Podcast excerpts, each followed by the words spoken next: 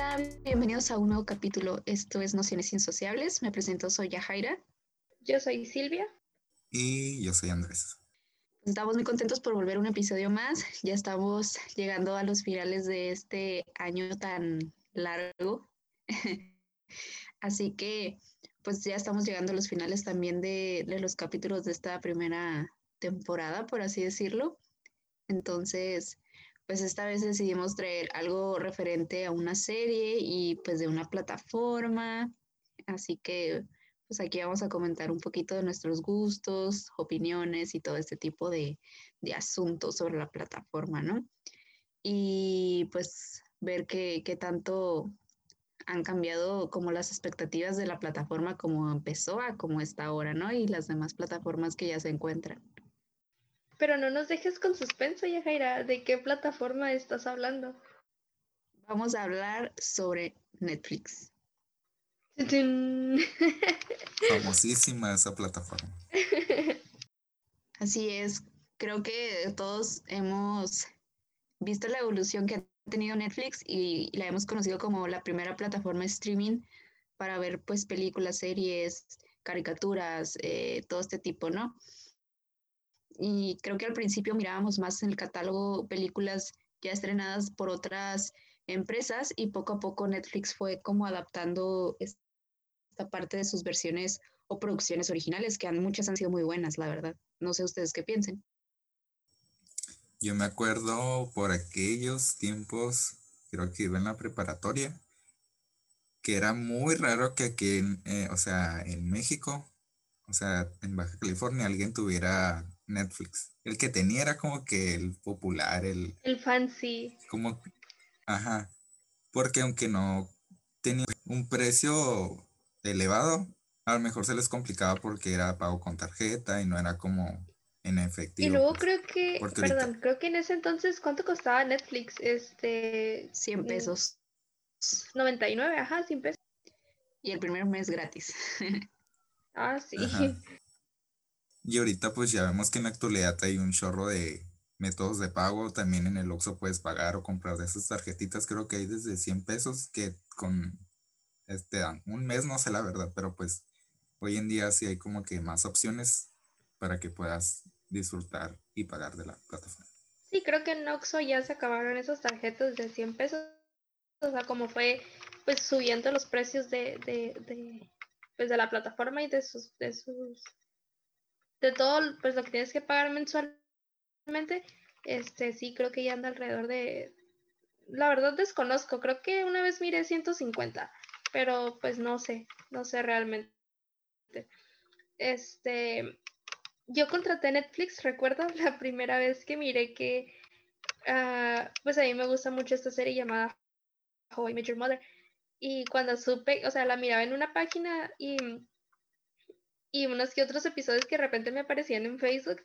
Y cuando me enteré que estaba en Netflix, dije, no, pues yo quiero. y así me fui, fui conociendo la plataforma. La verdad, yo no empecé como de que, ah, todo el mundo lo tiene, yo también. Yo hasta nada más que miré que estaba en esa serie en específico, yo dije, yo tengo que contratar Netflix. Ajá, o luego cuando la tenías te creías como que el, el, el muy, muy por, porque tenías Netflix en aquel tiempo. Sí, sí, me acuerdo. A mí me tocó y ni siquiera fue para mí. Recuerdo que uh, eso fue hace mucho tiempo. Era, era así de noche y queríamos ver como una película. Sabemos que hay gratuitas y no legales de ver películas, ¿no? Que todavía existen hasta este tiempo, aunque ya haya muchas plataformas. Confirmo. Entonces recuerdo que estábamos buscando una película en específico que era con Robert Pattinson, pero no recuerdo cómo se llama. Estaba ambientada en esto de la, del, eh, la situación de las Torres Gemelas, con una chica rubia, era su protagonista, pero no recuerdo cómo se llama la película. Este, el caso fue que la buscamos por, por Google, eh, entonces no la encontramos y nos apareció una primera opción, ¿no? Que decía, a ver, entonces le dimos clic y era la, la, opción de Netflix, pero te pedía pues los pagos de tarjeta y todo esto. Y recuerdo que a mí me tocó que mi tía dijera, bueno, pues vamos a pedir el primer mes gratis, a ver, nomás para ver la película y luego lo cancelamos, no pasa nada. El caso fue que sí vimos películas y ese mes canceló y como dicen, fue cuando ya Netflix empezó a agarrar un poco más de, de público o de gente y, y, fue cuando ya lo contrató ella por, pues ya mensualmente, ¿no? Eh, además creo que esta parte fue muy buena para nosotros, muy, muy benéfica, porque este, era más sencillo poder acceder desde tu computadora o sí, pues de tu computadora, porque en ese entonces no había como esta, esta parte de las teles smart desde los, desde los teléfonos, tenerlo más, más fácil, ¿no? Que ir a rentar una película que también pues se hacían recuerdos muy bonitos. A mí me tocó ir a rentar varias películas así el fin de semana, saber el feeling de que ya llega el fin de semana y vas a rentar películas, ¿qué películas ¿Sabes? a rentar, no? ¿Puedo abrir un paréntesis en esto? Yo nunca tuve ese feeling. Yo me acuerdo mucho de personas que decían, no, que vamos a rentar películas. ¿A dónde Blockbuster? Yo no tuve ese feeling. Yo nunca conocí Blockbuster. Me, me duele, pero pues no sé, solo quería compartirlo. Cierro paréntesis. Yo también comparto ese feeling de rentar películas. Yo era así de cada fin de semana rentar una o dos películas. Así que es, fue una etapa muy, muy buena. Ajá, a mí no me tocó en Blockbuster. No, no fui a rentar aquí. Aquí en mi colonia había como un lugar, mm, que no voy a decir el nombre porque pues, mejor no evitamos, ¿no? Pero era un lugarcito de un, un, señor que como que él compraba las originales o no sé cómo lo hacía, la verdad, pero él tenía las, las películas y aparte su, su lugar era como un internet, cuando no, pues no muchos teníamos computadora en internet en casa. Entonces, pues ibas ahí a la, a, la, a la, renta y pues ahí había internet y todo eso. Entonces, me tocó varias veces, no siempre. Después de eso, me tocó ver máquinas como en centros eh, comerciales o supermercados. No sé si les tocó ver a ustedes que era como una máquina, perdón, cuadrada y tú escogías en un catálogo las películas y pagabas creo que 10 pesos o no me acuerdo cuánto y te llevabas la película y la tenías que regresar obviamente. No sé qué pasaba, no sé si era más dinero, creo que sí, pero era así de sencillo, pero tenías que ir a un supermercado que lo tuviera. Porque yo no recuerdo nada de eso. yo me acuerdo también de aquellas series populares, por ejemplo, que eran americanas. De, en Netflix estaban la mayoría, por ejemplo, me acuerdo que estaba Pretty Little Liars, The Vampire Diaries, la de Friends y entre otras. Fíjate que yo cuando contraté Netflix amaba, amaba The Vampire Diaries. Me gustaba muchísimo. O también me acuerdo que estaba la de Teen Wolf, que la pasaban por, en, por MTV, creo. Y que también era como que muy popular en aquel tiempo. Mm, sí, sí la recuerdo. Recuerdo que casi. Y pues te digo, yo. Uh, How I Met Your Mother. Están. Pues Friends, creo que todavía está en Netflix, ¿no? Todavía no la quitan. Ya la quitaron, ¿no? Pero también. No, todavía no. Había rumores de que la iban a quitar. Y estaban las películas de Harry Potter. Ahorita creo que ya no hay ninguna. Como Netflix prometió tener todas las películas de Harry Potter y, y todos quedamos como payasos. Y todos quedamos. Ajá, y a mí me tocó también toda esta parte, aunque yo no tenía Netflix propio, como les digo, era prestado. Hasta ahorita también, ¿verdad? Pero el caso es que fue cuando empezó, creo que después de todo como el éxito que tuvo la plataforma, empezaron a hacer sus, sus cosas originales, ¿no? Yo no recuerdo cuál fue la primera cosa original, pero creo que en mis vagos, así, este, eh, recuerdos, eh, me parece que lo primero que vi original de Netflix fue Stranger, Stranger Things, perdón. Y ni siquiera la vi cuando se estrenó, lo vi como dos años después, porque se hizo un boom y fue como que a la bestia, porque todos están tan obsesionados con eso. Y ya después de como un año, dos años, la empecé a ver y fue como que ahora y, y ya después de, de esa serie creo que empezaron a venir muchas más películas y todo esto, ¿no?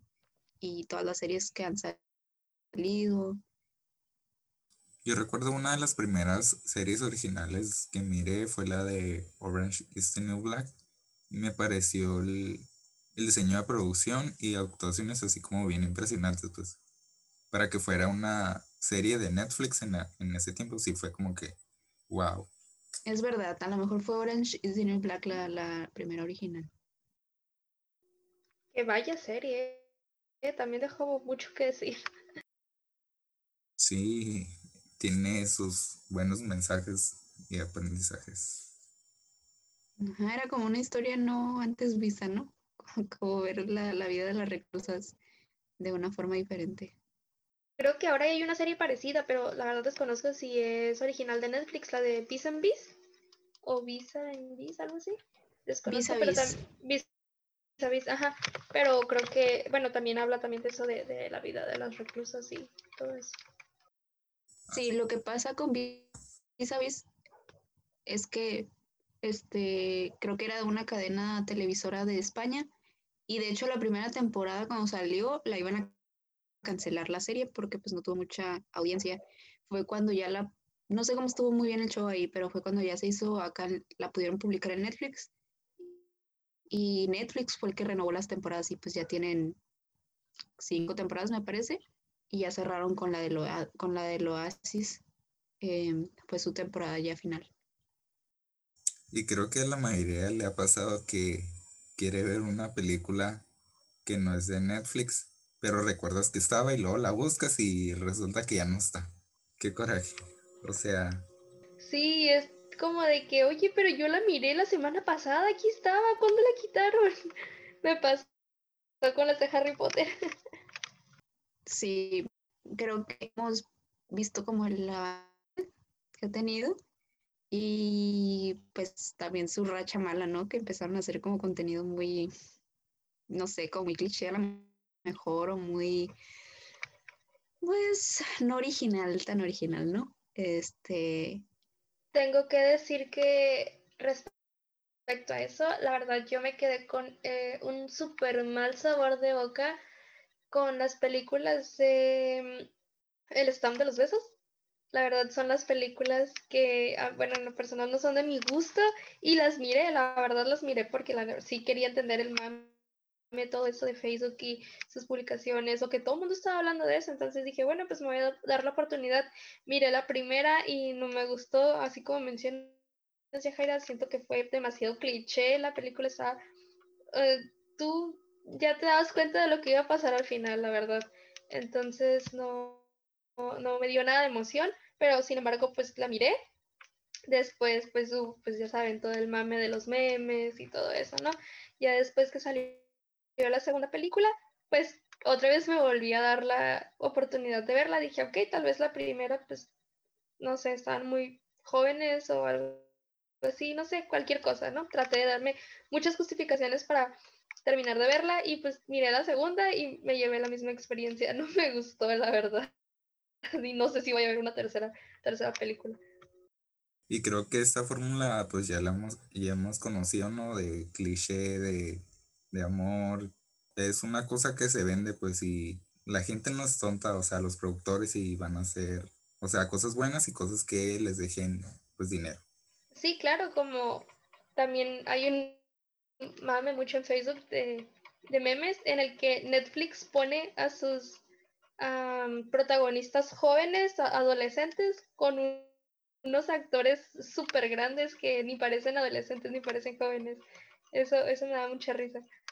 Sí, es que creo que es como todo, ¿no? Hay, hay personas que sí les gusta hacer contenido original, bueno, con todas sus características que aporten algo, pues un producto bueno.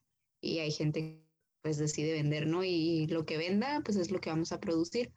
Yo creo que es por esto que este tipo de películas se han estado produciendo como con secuelas.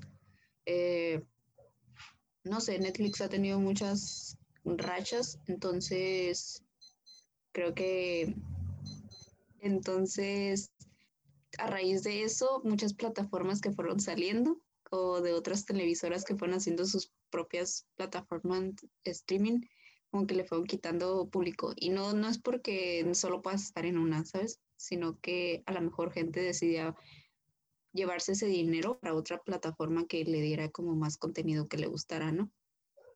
Yo pienso.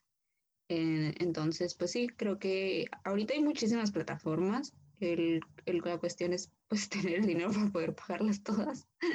Porque siendo sincera, Netflix tuvo como su baja en esto, en este año. Creo que hubo un momento en que, bueno, al menos personalmente siento que lo dejé de ver mucho y ha subido un poquito con todos los estrenos que ha estado teniendo mm, este, este, en estos meses, en estos últimos meses. Em, y pues sí, creo que es como todo, ¿no? Tienes series que te vuelven a llevar a, reaparecer. Sí, claro, como, sí, yo también siento que, o no sé si también sea como muy personal, pero yo también siento que últimamente como que sí le perdí ese interés de estar checando qué nuevo público en Netflix o no sé, pero pues creo que hablo por los tres al momento de decir que esta última serie que sacó, eh, que hace un mes aproximadamente, de esta serie Gambito de Dama, que parece que enloqueció a todo el mundo, la verdad. Qué gran serie, ¿eh? Qué gran. Sí, la verdad, eh, es una serie bastante buena y si no te has dado el tiempo de verla, pues te invitamos a que la veas. Y creo que tiene como que muchos puntos positivos esta serie desde la protagonista que es Anya Taylor Joy, que ha aparecido, bueno, yo la primera vez que la miré actuar fue en la película que se llama La Bruja. No sé si la han mirado. No. no, para mí también es actriz nueva. Yo la conocí porque creo que se estrenó este año Los Nuevos Mutantes y ella aparecía ahí.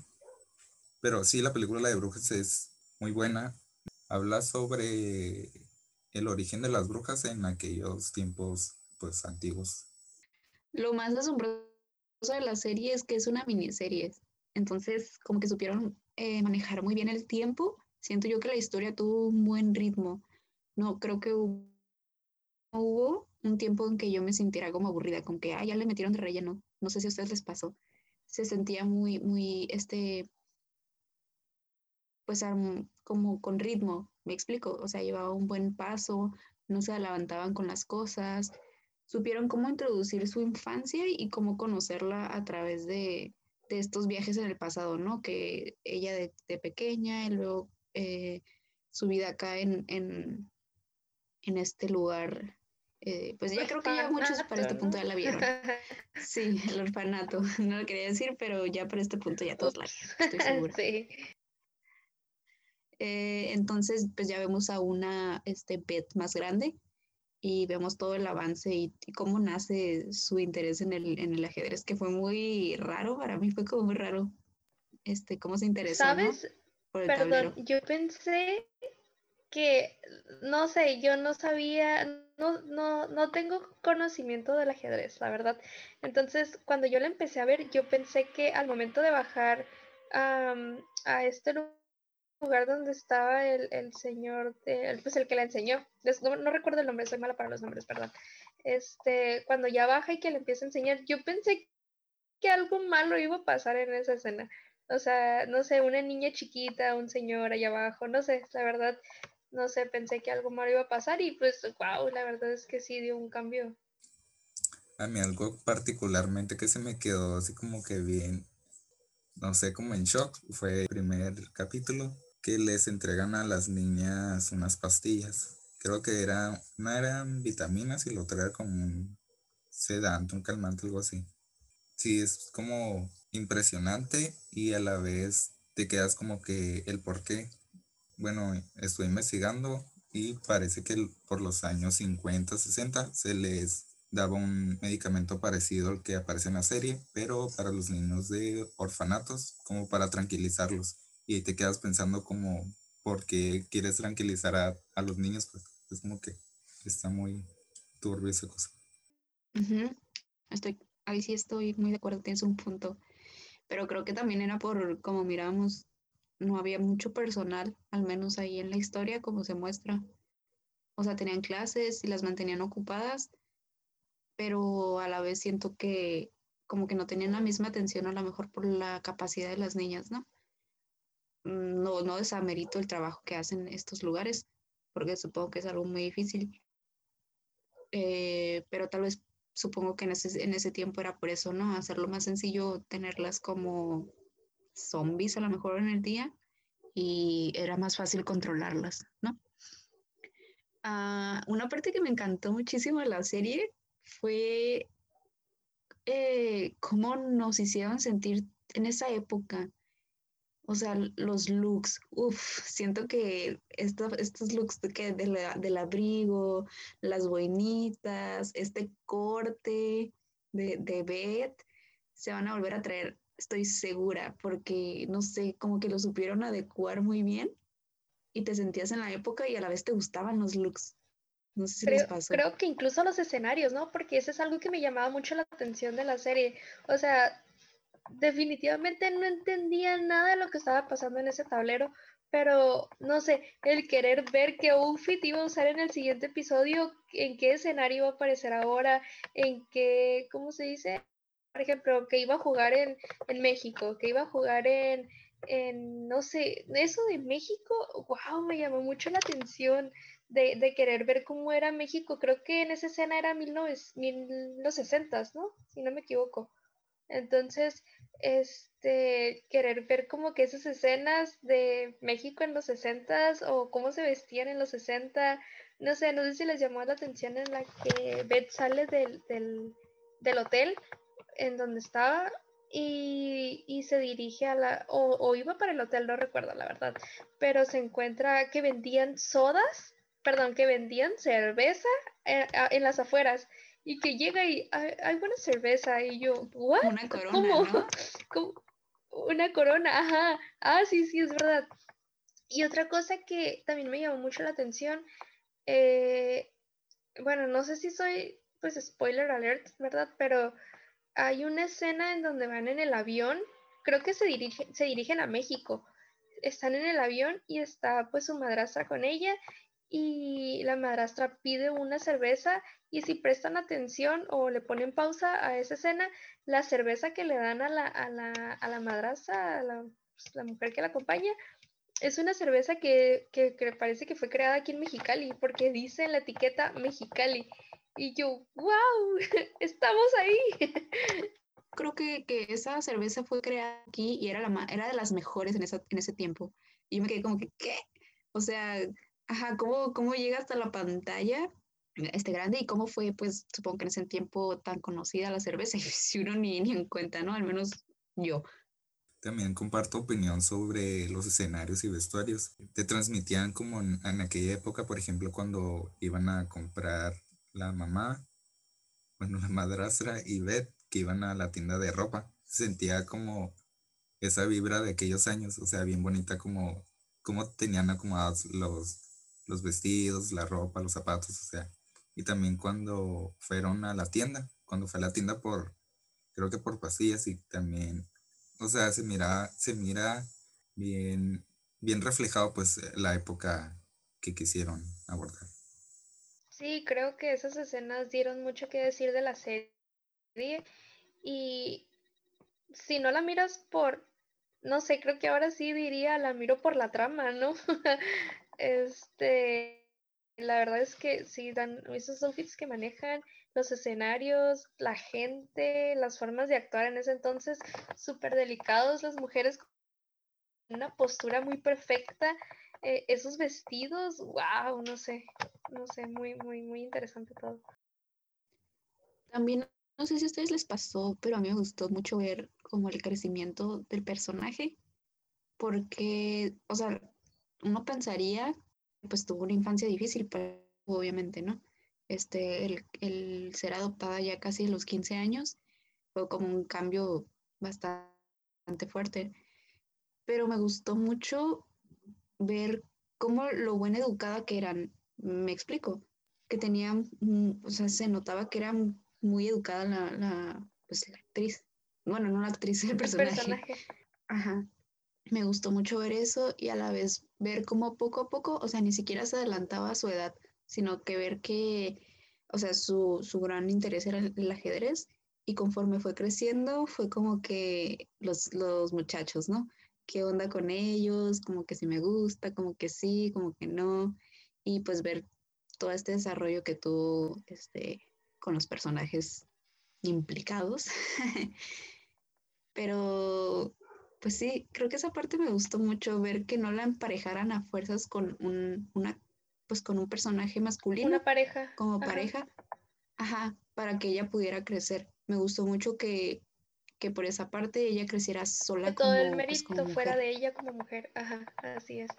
Sí, también me llamó mucho la atención. La verdad es que creo que en los hombres que le llegaron, que, que le involucraron como pareja o como alguna relación cercana, este, creo que fue, o sea, su porte muy, muy formado, muy, de muy clara, de te explico las cosas como son o las cosas son así y no sé, tal vez sí fue una rompecorazones porque creo que lo mencionaron por ahí con uno que otro personaje, pero siento que fue un personaje que en momento faltó el respeto o que en ningún momento, no sé, se me hizo muy interesante como dices, mm, no sé con qué palabras decirlo, pero me gustó muchísimo, la verdad, qué gran personaje.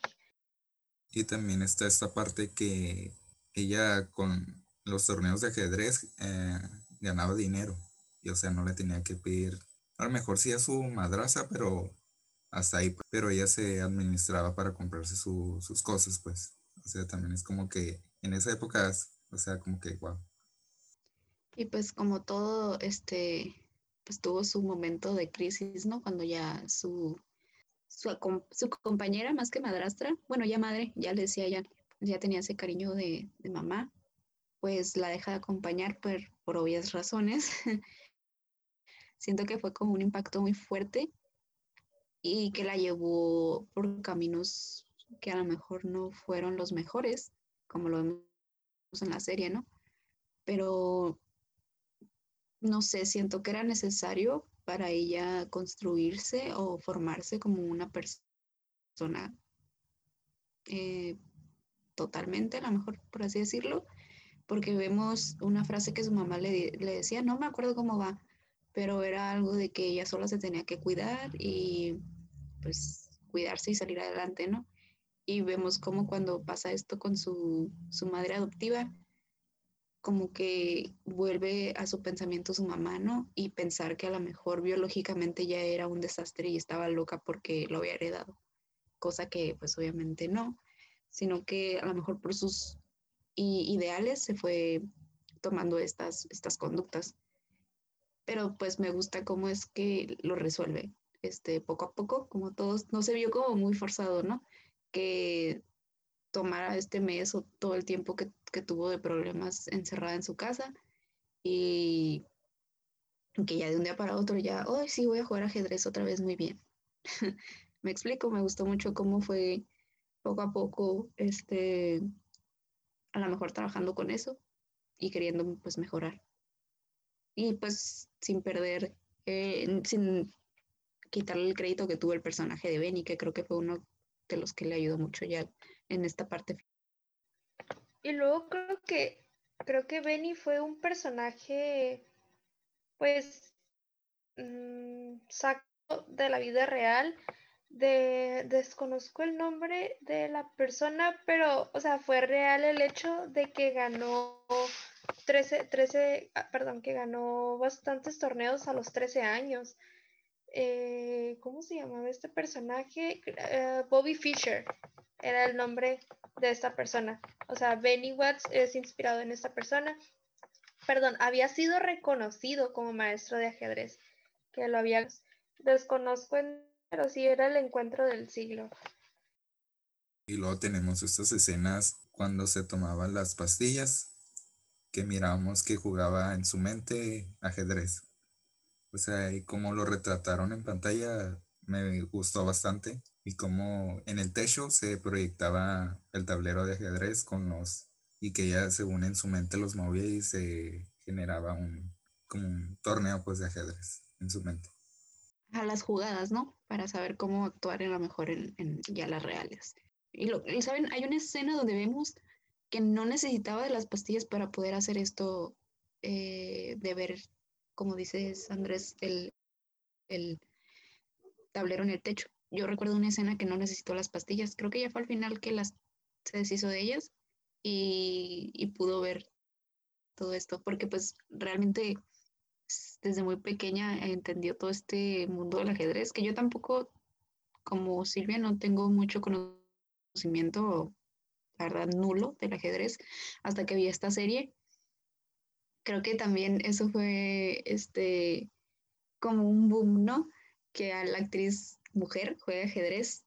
Entonces siento que inspiró como a mucha gente y a la vez niñas que, que, quisieron aprender este ajedrez. No sé si miré por ahí en, en publicaciones que decía que estos ajedrez que se podían jugar online subieron mucho sus visitas y sus jugadores cuando se estrenó la serie. Y es que quieras o no, las películas y series tienen una gran influencia en las personas. Como comentábamos en el episodio de Euforia, que era una serie de adolescentes donde se trataban como que temas más serios.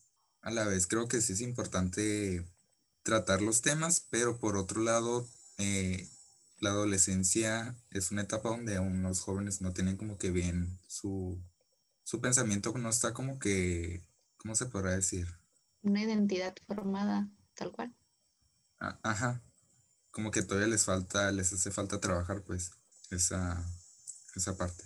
Y luego, no sé ustedes, pero qué idea tan creativa es un deporte, sí, algún juego, alguna actividad, pero ajedrez. O sea, ¿cuántas veces han visto? Bueno, al menos yo no he visto series respecto a este tema. O sea, ajedrez.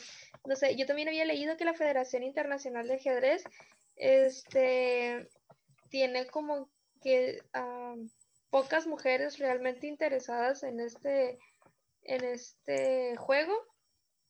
Y respecto a la serie, desde que salió, sí ha tenido como que ah, más aumento de mujeres, como menciona Yajaira, pero, o sea, ha tenido más aumento ahora, después de la serie, que en cinco años. Entonces, no sé, está, no sé, demasiado interesante. Y más porque la serie, pues, está inspirada en un libro, ¿no? Tengo entendido. Sí, me parece que sí. La verdad, este, este eh, plus que necesitaba a Netflix, y es muy digerible por la por ser miniserie, creo que es muy digerible, y ya cuando llegas al final no la quieres ni terminar, ¿no? Pero la serie tocó temáticas muy importantes, como es el, el, ser mujer en un mundo de hombres, ¿no? O el, el llegar a este mundo del ajedrez que la mejor principalmente lo, lo juegan hombres y ver cómo en una de las escenas al principio o al final una chica le dice que le agradece, ¿no? Porque gracias a ella le abrió el les permitió era más sencillo que permitieran ver a mujeres pues en este mundo del ajedrez. Entonces creo que tiene muy buenas, muy buenos puntos eh, la serie. A mí me gusta. Sí, la verdad que es una, una serie bastante interesante y si no la han visto, pues probablemente ya lo spoileamos con tanto detalle, pero dense la oportunidad, la verdad, qué gran serie. Sí, es una gran serie. Y a mí el único, uno de los puntos que casi no me gustó fue que la mayoría de los torneos ganaba.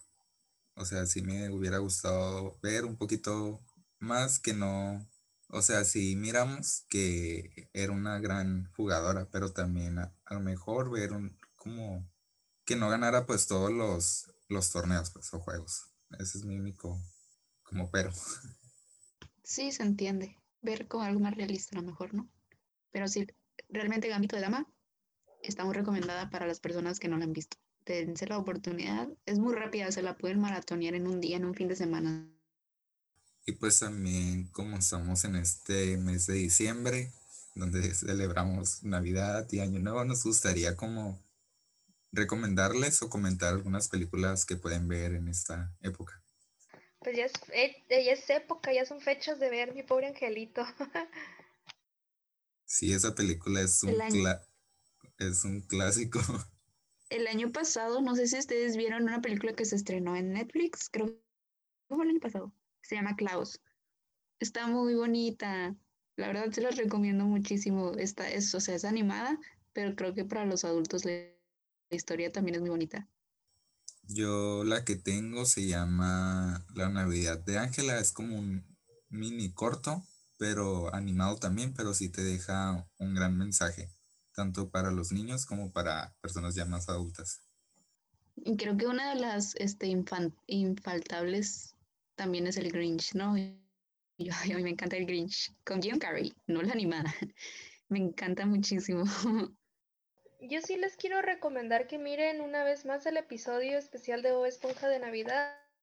La verdad es que no hay caricatura mejor que represente la Navidad que es. Me gusta muchísimo. La emoción de, de, de, los personajes, sí, está muy bonito ese capítulo. Sí, de conocer a Santa Claus. Y también está la película de El Expreso Polar, también está, tiene un gran mensaje. Y bueno, pues sí, más que nada échense una vuelta por Netflix, la verdad es que tiene demasiados especiales, como pues también ya tiene la película de Shrek de Navidad y todo eso, pues ahí pueden encontrarse bastante variedad de películas navideñas. Creo que también hay muchísimas románticas, como comedias románticas de Navidad. o sea, se siente muchísimo el espíritu navideño. Pero, o sea, son comedias románticas, pero están muy bonitas. Sientes mucho mm, el espíritu. Creo que en Netflix hay varias que están como muy ambientadas en este mundo de princesas. Eh, hay una que se llama el intercambio de princesas con Vanessa, Vanessa Hudgens. Ajá, y creo que este año salió su secuela. Están entretenidas, no es como la gran trama, la verdad. Creo que son películas también muy cliché, pero tienen algo que llaman la atención. Pues el espíritu navideño, ¿no? Ya ves que vemos lleno de adornos navideños. Todo es referencia a Navidad. Y creo que algo que llama mucho la atención de esa película, o bueno, al menos no nada más he visto la primera, este, la nieve. No sé, como que hay películas que sí, obvio, ponen la nieve, porque pues, vaya, hashtag Navidad. Pero, pero no sé, no sé, me gustó muchísimo verla en esa película. Yo creo que en cualquier plataforma hay, ¿no? Y hasta en YouTube si buscas eh, Los fantasmas de Scrooge, por ejemplo, que es muy buena, a mí me gusta mucho. Que hay varias variaciones. Creo que había una versión de, de Barbie, creo que también hay. Em, y es una película que pues, muy común en, en, Navidad, la visita de estos tres fantasmas, ¿no?